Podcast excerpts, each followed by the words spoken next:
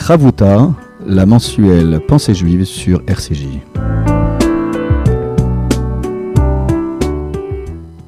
Bonjour chères auditrices et auditeurs de RCJ, bonjour Michael. Bonjour Olivier. Nous voici de retour pour une nouvelle page de Chavruta, études en binôme, dans le respect du contradictoire, autour d'une page du livre de l'Exode, où nous trouvons toujours un sujet pour euh, nous nourrir des personnages bibliques et de leur qualité, parfois de leurs failles, et surtout euh, de leur amour de l'humanité. Et c'est précisément sur cette image-là que nous étions restés, mon cher Michael, avec un Moïse qui n'est pas indifférent aux cris de la rue égyptienne, qui n'est pas indifférent à la souffrance d'autrui. Il descend dans la rue, il va même jusqu'à partager le fardeau et la charge des enfants d'Israël. C'est donc euh, un Moïse qui grandit devant nous et nous nous étions, nous avions insisté, euh, rappelons-nous, sur cette occurrence biblique de Vaïgdal. Il a grandi et non pas juste euh, sur le plan de la croissance physique, mais également sur le plan des honneurs, ce qui ne l'empêche pas de descendre de son piédestal et de s'atteler à la tâche de retrouver ses frères et sœurs hébreux qui souffrent. Et c'est précisément pour toutes ces raisons que le chapitre 3 euh, du livre de l'Exode nous présente un Moïse étonnamment en train de paître en train de faire paître, en train de garder un troupeau, un troupeau euh, donc de brebis, et c'est le troupeau euh, de son beau-père Yitro, chapitre 3, verset 1, lecture. Moshe ayaroet son Yitro chotno, Kohen Midjan, hag et hatson achar amidbar, vayavo el ar Elohim, choreva. Et c'est précisément au moment où l'autre chapitre se termine et que Dieu voit euh, les euh, enfants d'Israël et, qu'il euh, connaît leurs soupirs et leurs souffrances, et le texte nous dit, Or Moïse était en train de faire paître le petit bétail de Yitro, Jétro, son beau-père, prêtre de Midian, et Moïse avait conduit le petit bétail au fond du désert, littéralement après le désert, et il va euh, parvenir à la montagne de Dieu, à la montagne divine, au mont Chorev, euh, je vous le rappelle, le mont Horeb, c'est l'une des appellations du mont Sinaï. Donc on a l'impression ici que Moïse est dans un autre monde, dans un autre univers, et qu'il fait euh, en quelque sorte le chemin initiatique euh, vers la montagne du Sinaï, avant même un jour d'accompagner non pas un troupeau, mais le peuple d'Israël au mont Sinaï. Donc nous avons ici un verset qui nous présente un Moïse sous une autre facette, le Moïse berger. Le Moïse berger, et tu fais bien de le souligner, Olivier. C'est-à-dire que nous étions habitués à un Moïse prince hein, d'Égypte mhm. qui vivait dans l'opulence, dans le confort matériel, dans les honneurs. Il était au sommet de la pyramide égyptienne, si je peux m'exprimer ainsi. Et le voilà que ce même Moïse accepte, euh, à cause ou grâce à ses convictions, à quitter justement son Égypte natale, de quitter son confort, de quitter sa zone de confort, on dirait aujourd'hui, pour devenir un simple berger et pas le berger de n'importe qui, hein, de son beau-père. Peut-être qu'il y a une leçon euh, pour tout à chacun, à savoir que pour euh, gagner son, euh, son, son, salaire, son gagne-pain, le Talmud de Jérusalem nous enseigne qu'il n'y a pas de limite, bien sûr, toujours dans l'innocence, toujours dans la justice, toujours dans, dans la vérité, mais il s'agit justement de, de, subvenir aux besoins de sa famille, et ce fameux Moshe Moïse ben, ne se résigne pas. Ce fameux Moshe Rabbeinu ne se dit pas je suis un homme d'une telle grandeur, d'une telle importance que je n'accepterai jamais un emploi euh, lié à la terre. Hein. Et, la Torah, elle le dit, hein, euh, Olivier, tu et son. Hein, Roé et son, c'est-à-dire que c'est un pasteur, mais de, menu bétail, pas de gros bétail, son. Et, euh, et elle nous précise aussi justement que son beau-père était Cohen Midian, c'est-à-dire c'est le, le prêtre ou le grand prêtre de Midian, c'est-à-dire que c'était un, un, idolâtre, hein, Olivier, à, l'origine.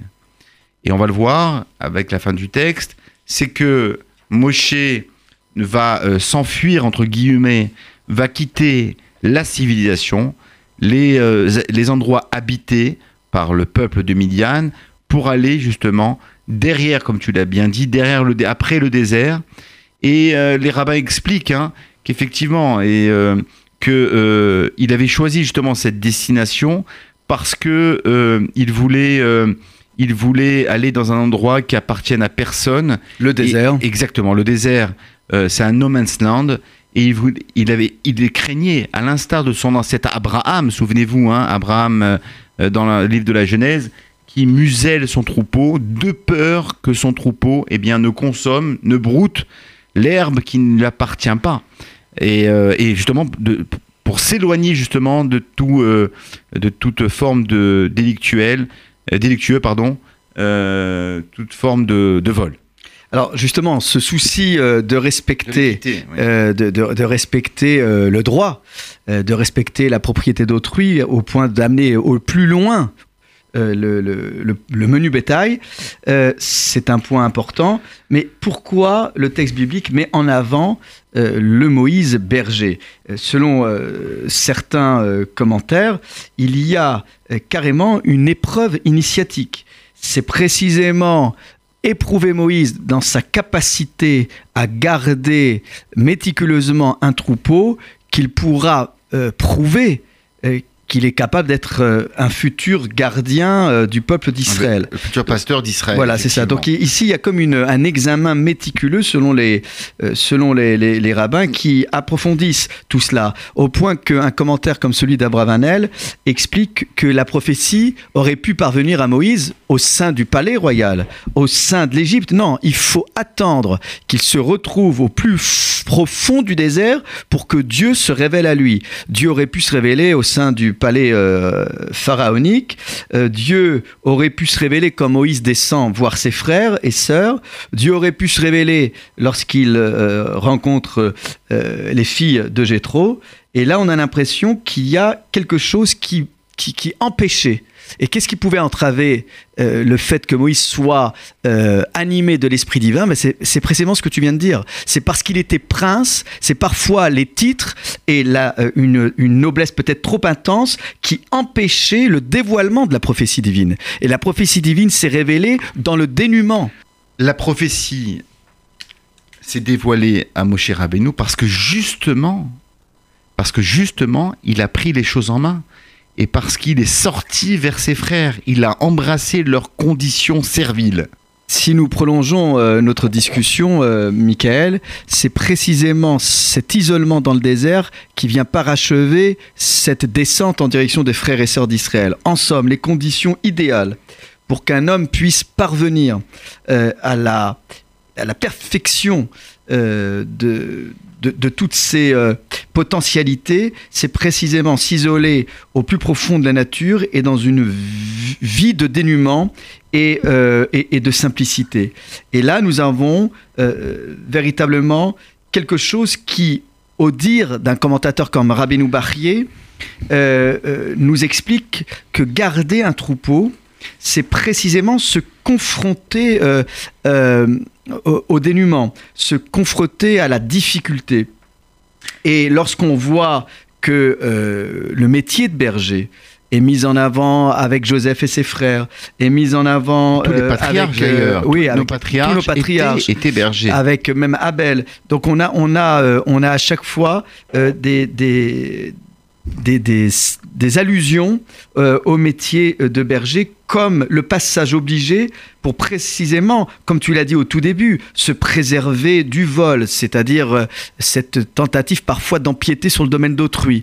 Et euh, garder un troupeau, c'est précisément être très précautionneux.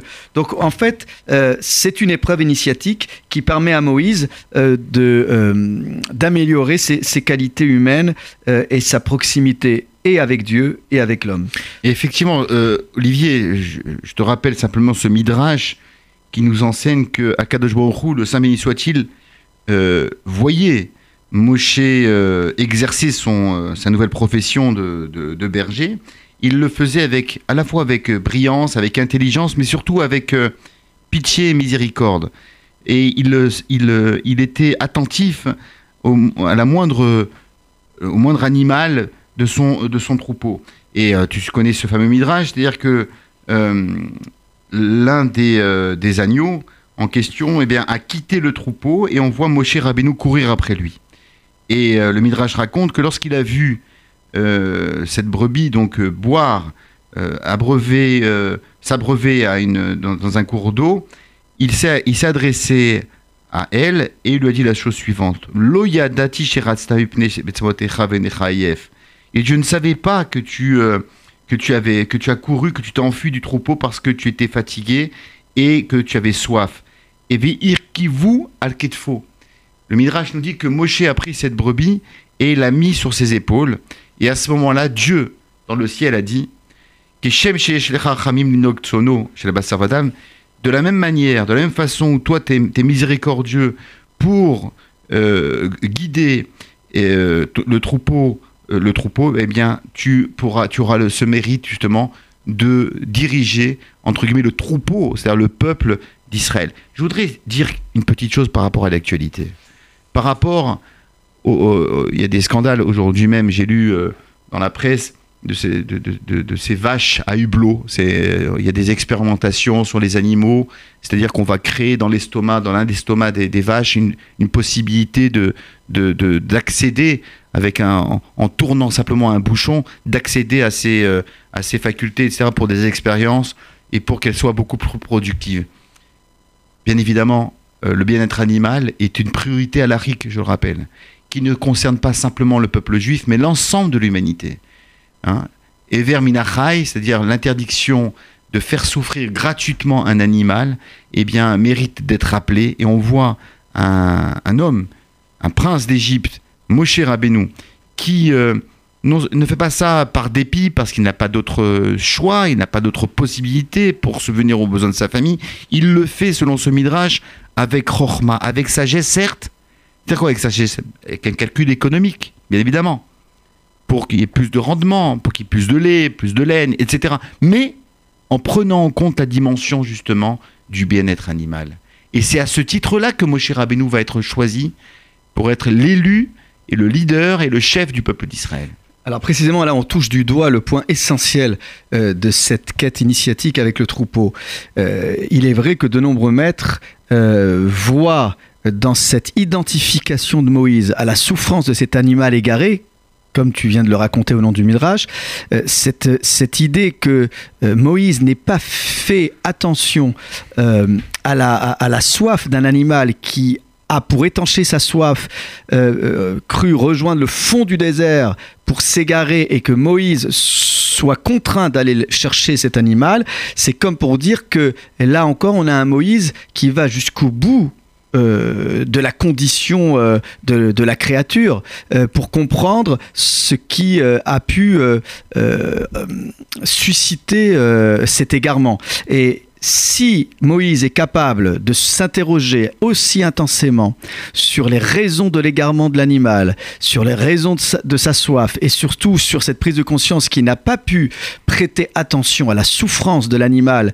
assoiffé, eh bien, c'est que ce Moïse, euh, en s'interrogeant, se remettant en question, est capable de prêter attention à la souffrance d'un peuple. En somme, ce qui expliquerait que la montagne du Sinaï n'est pas présentée comme Sinaï, mais comme Chorev. Chorev, c'est l'épée, c'est le glaive.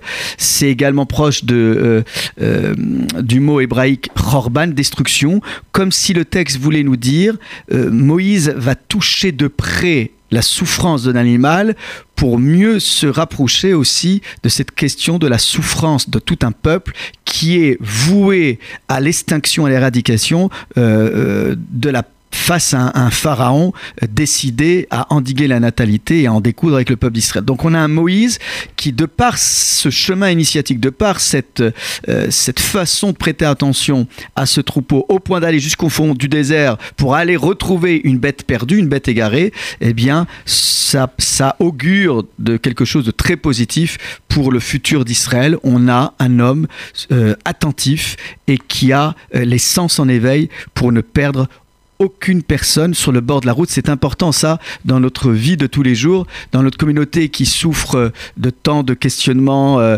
euh, sur tous les plans, et bien que les cadres puissent ne laisser personne sur le bord de la route. Tout à fait, euh, Olivier. Merci pour cet enseignement qui est d'une très grande actualité. C'est-à-dire que Moshe Rabbeinu, Moïse, va prendre le risque de perdre l'ensemble du troupeau pour aller secourir une brebis égarée. Alors comment tu comprends ça, euh, Olivier? Comment c'est possible? Est-ce qu'il n'y a pas l'intérêt, ce qu'on appelle l'intérêt du clal, l'intérêt de la collectivité, de la communauté avec un grand C? Est-ce qu'il prime cette euh, responsabilité? Est-ce qu'elle prime sur euh, notre responsabilité pour aider l'individu en question? Oui, mais en même temps, on ne peut pas euh, ne pas euh, prendre conscience que le verset qui suit nous dit qu'il arrive à un endroit particulier, c'est l'endroit du buisson ardent. Donc, s'il n'était pas allé au fond du désert, il n'aurait pas pu accéder euh, à ce buisson ardent. Alors maintenant, la question que tu poses, c'est est-ce que c'est au prix de laisser un court instant tout le troupeau, mais, mais en même temps, c'est pas ce que laisse entendre le texte, parce qu'en fait, il conduit tout le troupeau au fond du désert. C'est tout le troupeau qui suit Moïse pour aller chercher cette bête égarée. Et il est vrai que euh, Vainag conduire, c'est Manig, c'est un dirigeant, c'est un accompagnateur, c'est celui qui euh, conduit euh, tout un peuple. Donc là, il y a, quelque chose de, d'assez intéressant qui est souligné par euh, le Rav Sorotskin dans son livre Ozaïm la Torah, c'est qu'aller au fond du désert, c'est pas juste une figure de style, c'est faire le tour du désert, c'est-à-dire maîtriser tous les contours d'un lieu euh, qui semble être inaccessible, voire, comme tu l'as dit, le néant, eh bien, c'est faire le tour de ce désert pour pouvoir mieux en maîtriser tous les euh, tenants et aboutissants. Et chemin faisant, Moïse pourra euh, être confronté à tous les détours, à toutes les sinuosités d'un chemin qui n'est jamais rectiligne. Et Dieu sait que dans notre histoire du peuple juif, notre chemin n'a jamais été euh, rectiligne, voilà, linéaire. Mmh, mmh. Donc il semblerait qu'ici, eh ben, c'est tout, un, tout, tout, le menu bétail qui suit Moïse au fond du désert. J'étais en train de m'interroger comment le Midrash rentre dans le texte. Et je crois avoir euh, trouvé, Olivier. Alors, juste avant de t'écouter, juste parce que ce, que ce, que tu poses comme question est quand même intéressant, parce que souvent, dans certaines communautés, on dit il faut avancer, il faut avancer, et peu importe euh, si tout le monde suit ou pas. Et c'est intéressant parce que le, le, prix de l'avancée spirituelle, le prix de l'avancée dans l'observance des lois, souvent les gens veulent faire beaucoup, et c'est tout à fait louable et notable, et parfois ils mettent la pression sur euh, les cadres, sur les enseignants, sur les rabbins, en disant il faut avancer. Mais oui, mais euh, si c'est la question, c'est de savoir mais qui, qui suit aussi? Et donc, en fin de compte, on ne peut pas faire l'économie de la progression spirituelle, euh, de la progression dans l'étude, dans l'application euh, et l'observation des mitzvot, il n'en reste pas moins qu'un dirigeant digne de ce nom doit toujours faire très attention à ce qui est quand même, euh, un, quand même une majorité des gens qui suivent. Donc rassembler, fédérer, c'est prêter attention à toutes les âmes égarées et esselées qui parfois ne peuvent pas aller aussi vite que la majorité du groupe. Donc là, il y a une belle leçon de mesure et de pondération euh, c'est euh, une communauté digne de ce nom, c'est être capable de, gérer le caractère hétéroclite du groupe avec ceux qui sont plus faibles, ceux qui sont plus forts. Et souvent, les gens, les forts, n'ont pas envie d'étudier ou d'avancer avec les plus faibles, en, ayant peur en craignant de, régresser. Et eh bien là, on a une leçon quand même de, euh, de, conduite, tant pour celui qui dirige que pour ceux qui, celles qui sont dirigés. Alors, la lecture du midrash dans les mots, Comment tu pouvais. Euh, effectivement, je, viens de je viens de le découvrir dans les mots, puisque le texte nous dit, premier enseignement, que Moïse était euh, berger du troupeau de, de son beau-père. On nous précise en passant qu'il était euh, prêtre de Midian. Puis après, le texte nous dit, il, a, il dirige le troupeau derrière le désert. Et après, tout de suite, le texte nous dit, troisième enseignement, il vient vers le mont de Dieu, Choreva. il y a un problème. Qu'est-ce qui s'est passé entre-temps?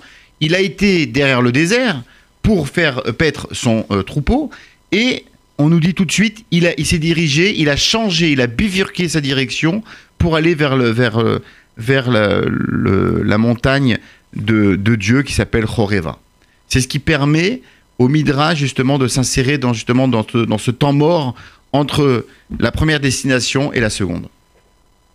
Donc nous aurions, selon toi, euh, plusieurs étapes dans le même verset. exactement, il y, a deux, il y a deux étapes. Un, Haramidbar, puis après, il va, il se dirige vers le mont de Elohim Horeva. Il a été là-bas. Pourquoi? Parce que justement, il poursuivait cette brebis égarée.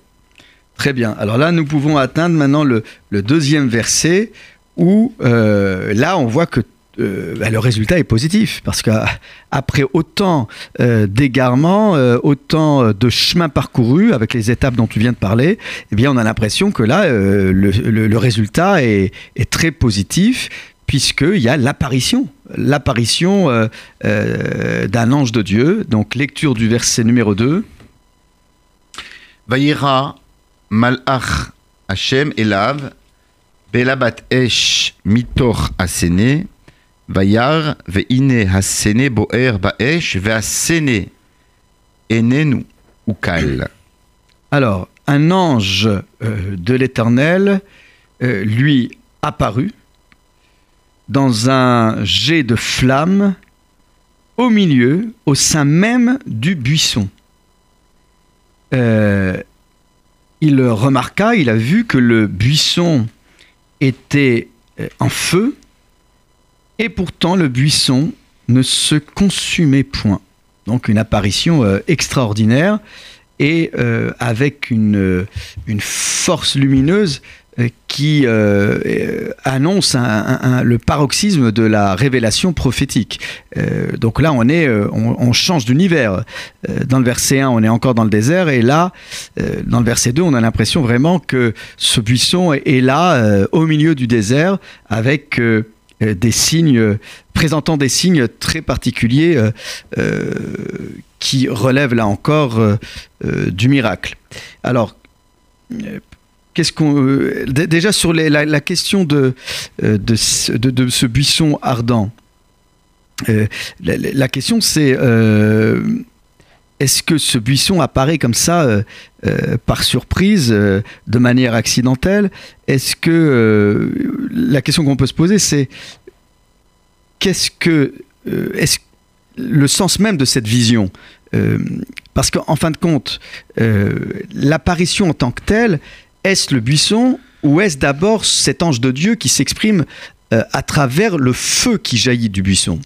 Parce que c'est intéressant de voir que le verset est coupé en deux. D'abord, c'est un ange qui apparaît, à partir certes du, jet de flamme du buisson, et après, on ne parle que du buisson qui brûle mais qui ne se consume point. Comme s'il y avait euh, deux apparitions en une. Qu'est-ce que nous pouvons dire euh, à ce sujet? Oui, euh, c'est une très bonne question, effectivement. Donc, Malach Hashem, donc et c'est ce qu'il voit. Ce qu'il croit percevoir, ce qu'il aperçoit, c'est un ange, de Dieu qui se dévoile, qui se dévoile à travers, eh bien justement cette, cette boule de feu, hein, ce cœur de feu qui se trouve justement dans un euh, petit buisson. Et on peut effectivement s'interroger sur la pertinence euh, divine de choisir pour euh, se dévoiler pour une première fois, hein, à travers euh, un séné. C'est-à-dire un séné, c'est euh, un petit arbre, un petit arbuste. Euh, oui, qui est pas rempli, très rempli d'épines. C'est ça en plus, rempli d'épines, pas très grand, il y a rien. C'est tout le contraire de la majesté divine. Exactement. esthétiquement, c'est pas top. D'un point de vue de la beauté. De, de, de, de, la, du, du, végétal, il n'y a rien d'extraordinaire. Et pourtant, Dieu va choisir justement un séné. Et les Rachamim m'expliquent, et les sages expliquent ça de façon magnifique. C'est que euh, Dieu voulait dire par, par là à Moshe Rabbeinu, Imo Anochi Betsara, c'est un, verset des psaumes, Je suis avec vous dans, dans la douleur d'Israël.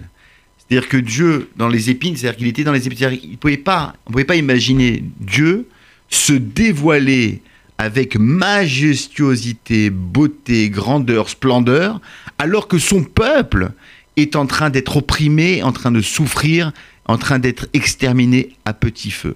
C'est la raison pour laquelle euh, les Chachamim, les sages expliquent que Dieu volontairement a choisi de se dévoiler à Moïse, mais Torasséné, c'est euh, non pas, un arbre euh, majestueux, grand, beau, fort, ancien, mais tout le contraire. Tout le contraire, c'est un séné. Et même cela, ce séné-là, ce fameux buisson, il est ardent, il est en feu.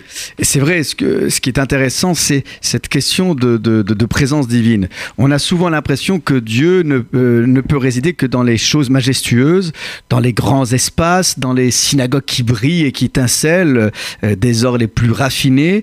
Et souvent, euh, Dieu, il faut aller chercher sur le visage d'un pauvre, sur le visage de l'étranger, dans des endroits où on n'irait pas chercher Dieu. C'est là où se trouve Dieu. Et être juif, aujourd'hui, ce n'est pas se contenter des lieux les plus euh, habituels pour aller chercher Dieu, c'est aussi aller chercher Dieu euh, là où on n'a pas toujours l'impression de pouvoir le trouver. Et ce qui est intéressant, c'est que euh, les, dans le Midrash, on nous dit que c'est aussi une façon d'expliquer à Moïse que d'abord, aucun endroit n'échappe à la présence divine, même aussi petit soit-il ce buisson, et puis, il y a aussi euh, euh, autre chose qui doit nous interpeller, c'est que euh, Rabbeinu nous donne, euh, nous, donne une explication assez étonnante. En fait, c'est Betorraesh. C'est cette expression qu'on retrouve ici à deux reprises. D'abord, on dit mitor au sein même du buisson, et après on dit bo herbesh, il brûle dans le feu et, puis encore le mot Belabat Esh, il y a un, jet de flamme. C'est-à-dire que ce buisson, il est au sein même du feu. C'est, est-ce que en fait, la question c'est est-ce que c'est le feu qui est dans le buisson ou c'est le buisson qui est dans le feu? C'est, cette confusion qui fait dire à Rabbeinu Marié qu'il y aurait comme euh, la question posée de la manière suivante, c'est qu'on a une forme comme ça de, matérialité euh, très très infime, puisque qu'est-ce que c'est un buisson qui devrait euh, s'emporter dans le feu en quelques secondes, et puis pourtant il se maintient parce que ce feu ne vient pas de nulle part, ce feu vient d'en haut. Et parfois, lorsqu'on est habité par le feu d'en haut, lorsqu'on est habité par euh, le feu euh, ardent de, de l'amour de la Torah, de l'amour de l'étude, de l'amour d'autrui, eh bien c'est un feu qui pourrait euh, nous consumer, et pourtant il nous maintient en vie. Parce que souvent les gens disent mais oui, se donner aux autres c'est épuisant. C'est vrai que parfois c'est chronophage qu'on se donne pour les autres. Et parfois ce qu'on ne comprend pas, c'est que ce feu-là nous consume pas, il nous maintient en vie, il nous permet euh, précisément de ne jamais se diluer euh, dans, euh, dans les efforts déployés. Et en quelque sorte, Moïse apprend à, à investir le temps et l'espace. Euh, une, encore, c'est une quête initiatique. Comment maîtriser ce type de feu? Comment maîtriser ce type d'endroit? Moïse est en train d'apprendre à renouveler le monde. Et ce monde-là, parfois, il est piquant, parfois, il est petit. Eh bien, il n'y a aucun espace qui doit échapper aux Juifs euh, parce que c'est le scrutateur averti du monde. Je voudrais juste euh, te féliciter d'abord pour ce très joli commentaire, mais te dire aussi que c'est à l'image du peuple d'Israël. C'est-à-dire que Moïse aurait pu baisser les bras, désespéré. Que faire devant la puissance de Pharaon? Que faire devant la, méchanceté et la perfidie des Égyptiens Le peuple d'Israël? Est voué à l'échec et à la destruction, à l'annihilation et l'extermination. Et ça, on l'a pas connu simplement hier à l'époque en Égypte, mais tout le temps. Dieu voulait lui dire, regarde, le peuple d'Israël représente et symbolisé par ce buisson à l'extérieur, tout le monde le voit, il est en train de brûler, il va se consumer, il va disparaître, du concert des nations et des civilisations. Dieu lui dit, non, regarde, c'est une image, ne t'inquiète pas. Même si tu crois que le peuple juif, à travers l'histoire, il sera persécuté, il sera menacé, mais il vivra. Am Israël, Chai, le peuple d'Israël, il est vivant et il existe. Alors c'est la question de l'éternité d'Israël, c'est au-delà de son apparence euh, fragile, il y a une force ce pérenne. Feu, ce feu, ce feu intérieur, ne consume pas le. Qui consume pas, bien, bien au contraire, qui l'anime et qui le réchauffe et qui le renforce. Donc là, en, somme, ce que tu es en train de nous dire, c'est qu'on est passé d'une symbolique à l'autre, c'est-à-dire euh, le buisson qui représente euh, cette présence divine et puis maintenant, nous arrivons avec ce deuxième commentaire que tu nous cites, euh, le buisson qui représente le peuple d'Israël. C'est autour de ces deux symboliques que nous nous arrêtons temporairement sur une pause musicale. nous allons nous retrouver dans quelques instants.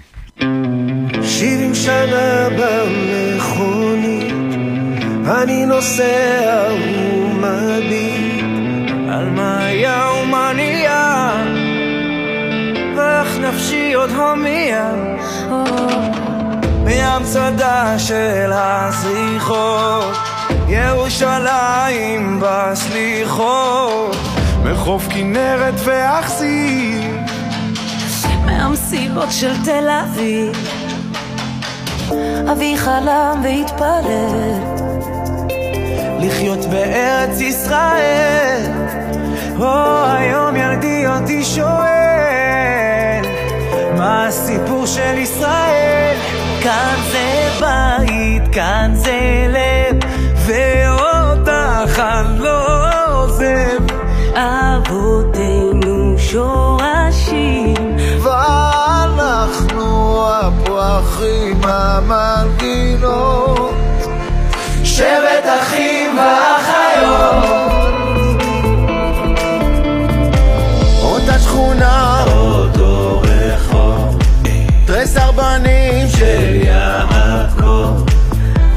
ביחד נדודים בתוך תרמיל געגועים. אדם הוא נוף מולדתו חורת כאבים בכף ידו. בין התפילות לנדרים ריחות פרדס של הדרים. ובעיניה של אמי תמיד אמצא את מקומי הגיטרה מתנגן ניגון עתיק שמחבר כאן זה בית, כאן זה לב ואותך אני לא עוזב. אבותינו שורשים ואנחנו הפרחים המנגינות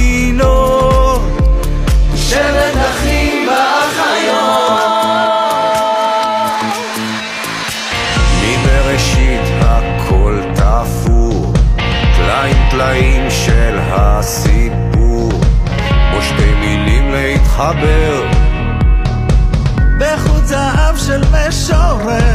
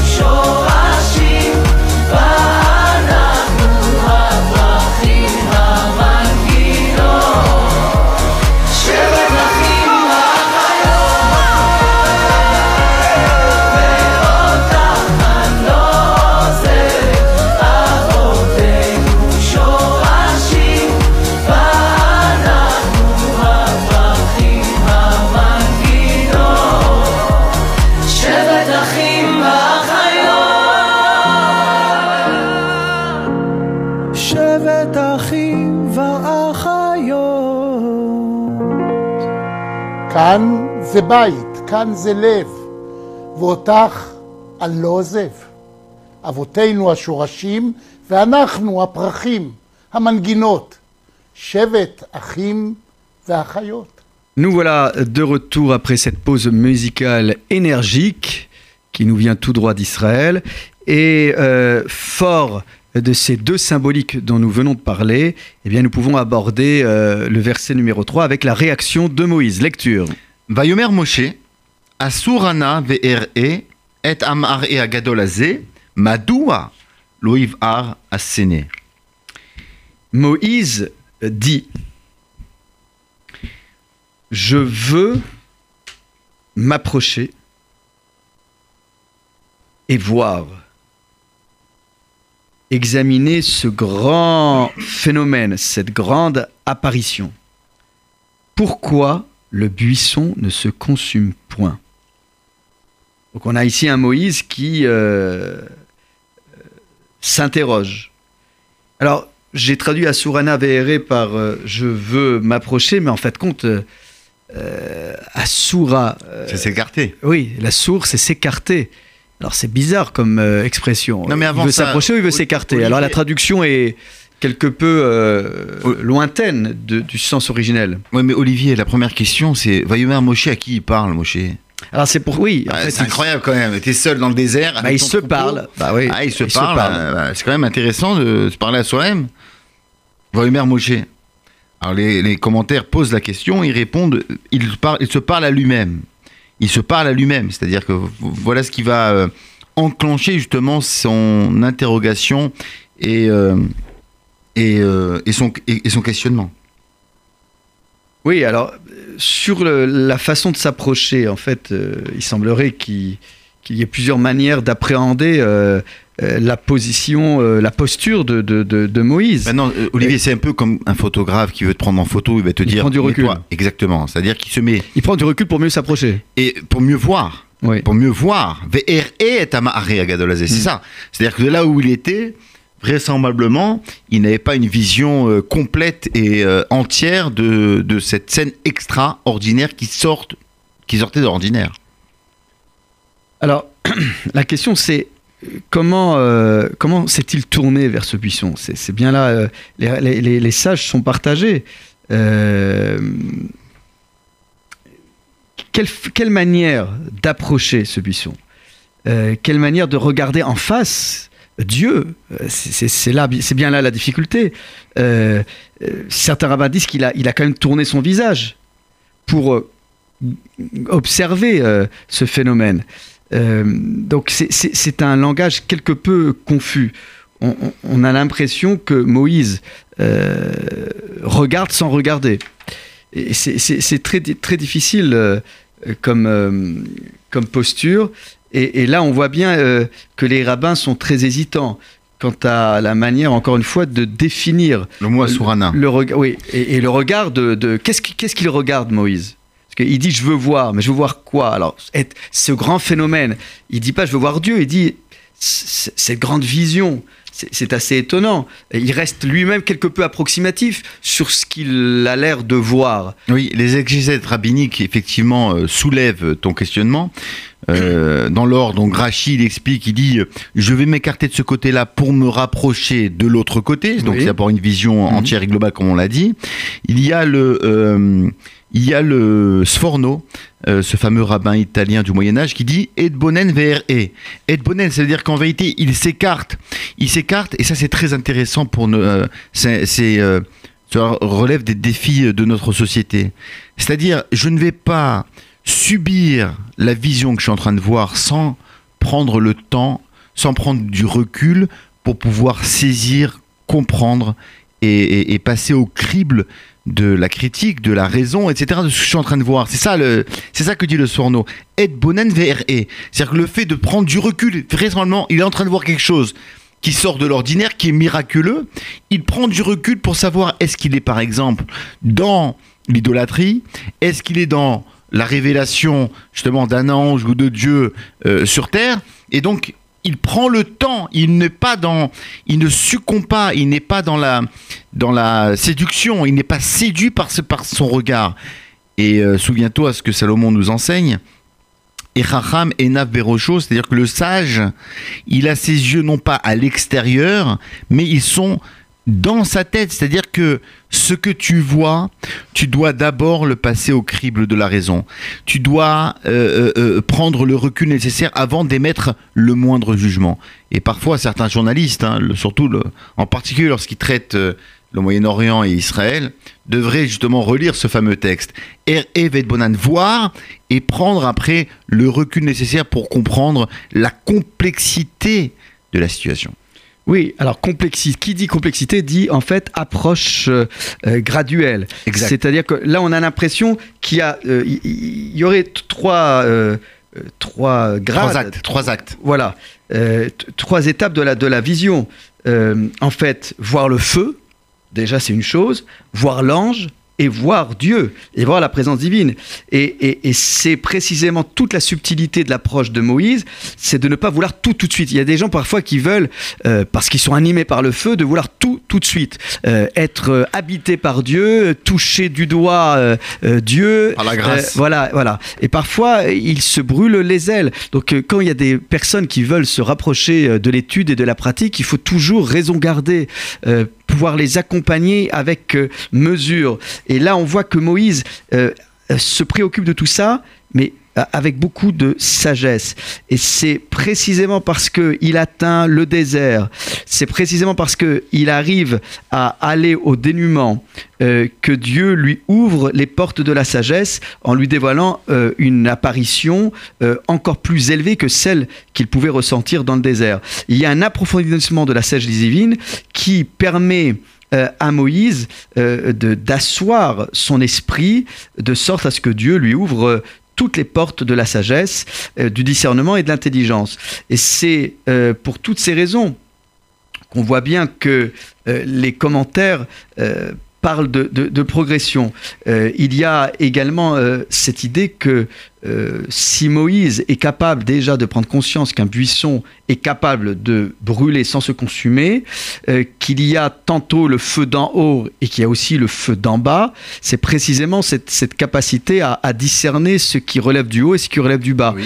Et donc là, on a un Moïse qui est capable de prendre du recul, et c'est précisément parce qu'il voit euh, et qu'il discerne tous ces contrastes que enfin il peut encore s'approcher de Dieu et, euh, euh, l'appeler de ses voeux. Donc là, on a les, prémices de l'esprit prophétique de Moïse et il y a une éducation très progressive de cet esprit qui se fait d'étape en étape afin que son agent intellect se renforce et là on a euh, l'image donnée par Rabbeinu Barrier euh, de celle d'un homme qui est assis dans une, maison euh, obscure durant un temps long et quand euh, eh bien, il va sortir de cette obscurité subitement. Il faut que l'œil puisse se réadapter à la lumière ambiante.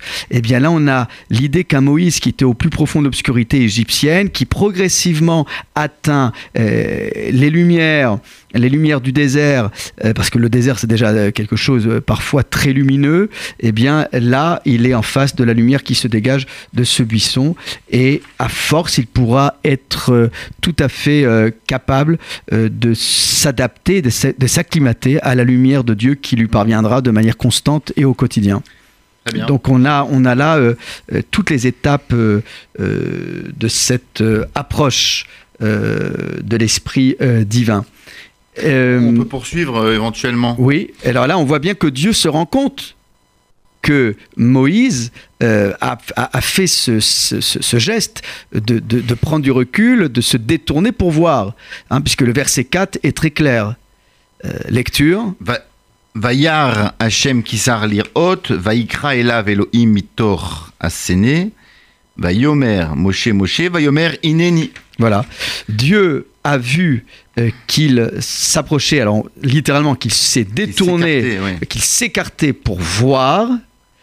Alors Dieu euh, s'est mis à l'appeler Mhm. hein, du, sein même du buisson et en, en disant Moïse, Moïse. Et Moïse répond à l'instar d'Abraham qui lui-même avait dit Tout à fait. Je suis présent, me Inéni. voici. Inéni. Ineni qui est la contraction de deux mots, je le rappelle, Iné Ani, me voici moi, c'est-à-dire, et les rabbins disent au sujet par exemple d'Abraham lorsqu'il dit Inéni, il dit ma vie est entre tes mains. C'est vrai. Demande-moi ce que tu veux. Voilà. Alors il y a, a d'autres rabbins qui disent que Hineni c'est la contraction de Hen, Ani. Oui, assurément. Oui, je Oui, suis. assurément. Voilà, donc là il y a une présence très forte de Moïse qui, euh, qui est accomplie, hein, qui est achevée devant nous. Alors Olivier, euh, tu as remarqué, tu l'as dit, donc on comprend plus rien. On voit un feu dans un buisson. On voit apparaître un ange. Puis après, c'est Dieu lui-même qui, euh, qui parle à, à, à, à Moshe Rabbeinu, c'est à Moïse, à partir justement du buisson. Alors pour répondre à, euh, ces différents euh, acteurs qui rentrent en, jeu, j'ai vu un très joli commentaire qui est d'une actualité euh, brûlante.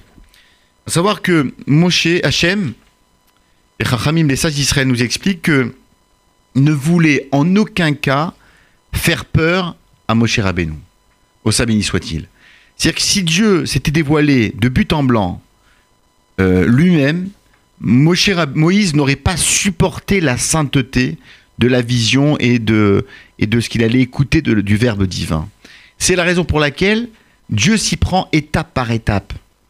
Tu, euh, étape par étape. C'est-à-dire que d'abord, il voit un buisson ardent qui ne brûle pas. Donc déjà, un- interroge Moïse. Sa curiosité intellectuelle est, euh, est en éveil. Puis dans un second temps, il voit qu'il a affaire à un ange. C'est-à-dire que c'est un ange qui à travers ce buisson ardent. Et troisième étape, c'est Dieu lui-même qui va s'adresser à Moshe Rabbeinu, à, Moïse. C'est un peu, Olivier, euh, ce qu'on peut reprocher euh, parfois à celles et ceux qui euh, entament une teshuva trop rapide, hein, qui passe d'un mode de vie où il n'y a rien à un mode de vie où il y a tout. Et donc tout doit se faire graduellement. C'est-à-dire que tu ne peux pas, quelqu'un qui ne respecte pas le Shabbat et qui le souhaite le respecter, eh bien, il doit euh, aller, euh, bien évidemment, à l'essentiel, c'est-à-dire respecter les différents interdits, etc. Mais lorsqu'il s'agira de faire, d'agir selon la Khumra, c'est-à-dire au-delà de ce que le, le et ce que la lacha nous enseigne, ce que la loi nous enseigne, ça, il faut prendre le temps. Ben, il, faut, il faut aller petit à petit, step by step, étape après étape, grandir et que ça soit toujours une ascension et jamais que Dieu nous en préserve une descente spirituelle. Et on le voit à propos justement de, ce dévoilement de Dieu qui se fait étape par étape pour euh, ne pas faire violence à l'esprit de Moshe Rabbeinu et justement lui permettre euh, de, de l'accompagner euh, face à ce, à ce dévoilement. Alors, c'est intéressant d'autant plus que lorsque nous regardons comment Dieu appelle Moïse, il lui dit Moïse, Moïse. Ça nous rappelle Abraham, Abraham. tout à fait. Sauf qu'il y a quand même une différence. C'est affectueux. Quand on regarde dans le texte à propos d'Abraham, il y a un signe euh, qui fait interruption. C'est cette barre euh, latérale, comme un, presque un slash. Abraham, et il y a une interruption, Abraham. Par contre, dans le texte de l'Exode, c'est Moshe, Mo- Moïse, Moïse, sans qu'il y ait la moindre interruption. Et là, il y a, il y a un très beau commentaire euh, dans le, dans le, dans le Zohar qui nous explique qu'en fin de compte, Moïse, Moïse, il n'y a aucune interruption, comme pour dire que Moïse, lorsqu'il est né, rappelle- rappelle-toi, on, on en avait parlé, il, a- il, est- il avait rempli la, la- la maison de pleine lumière. Moïse, c'est la lumière incarnée. Il est né circoncis, il est déjà parachevé. Euh, Abraham a mis du temps quand même à se parachever. Il a dû Eh se construire. oui, il a dû se construire. Et ben tout construit qu'il est Moïse, il doit quand même passer par ces épreuves initiatiques pour parachever cette, cette construction. Et là, donc, on a quelque chose d'im- d'important. C'est en dépit du fait que Moïse soit né euh, avec un degré de spiritualité très élevé, il n'en reste pas moins qu'il doit, on verra plus tard, qu'il doit se déchausser, qu'il doit se préparer à rencontrer Dieu. Rien ne justifie à ce qu'on accède à Dieu euh, de manière automatique et de manière aussi rapide. Euh, et ça, euh, c'est important de, de- de le rappeler dans des moments où parfois, fort de notre autorité, de notre érudition, on a l'impression qu'on domine le monde et qu'on sait tout sur tout. Eh bien, un peu d'humilité, un peu de capacité euh, euh, à, à- à se remettre en question. Et là, on a quelque chose de très important à souligner, ce qui n'empêche pas Moïse, comme, Avra- comme Abraham, de dire Me voici, je suis prêt. Et André Neher avait pour habitude de dire C'est l'être prêt. Voilà. Être juif, c'est être prêt. C'est euh, être prêt pour toutes Inéni. les échéances. Inéni.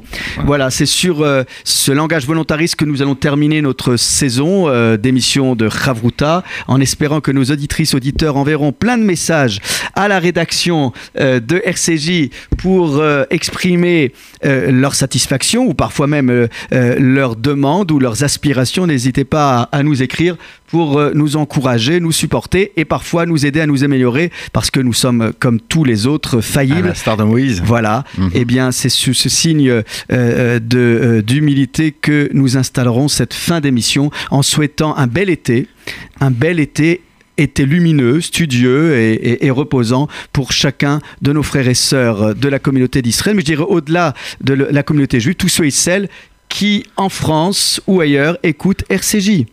Shabbat, Shabbat shalom. shalom, à très bientôt, passez d'excellentes vacances.